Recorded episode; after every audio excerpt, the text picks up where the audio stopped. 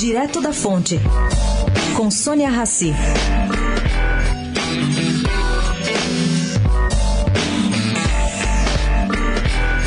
Um mergulho nos dados sobre gasto eleitoral dos deputados em 2014, feito pelo cientista político Jairo Nicolau, trouxe surpresas.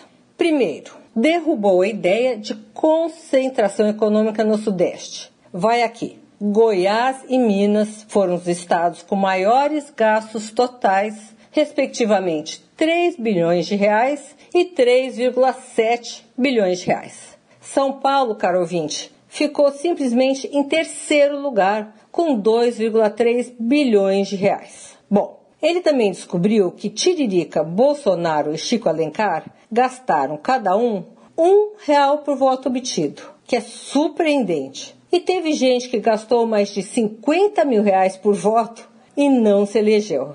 É realmente, há mistérios e mistérios na política. Sônia Raci, direto da fonte, para a Rádio Eldorado.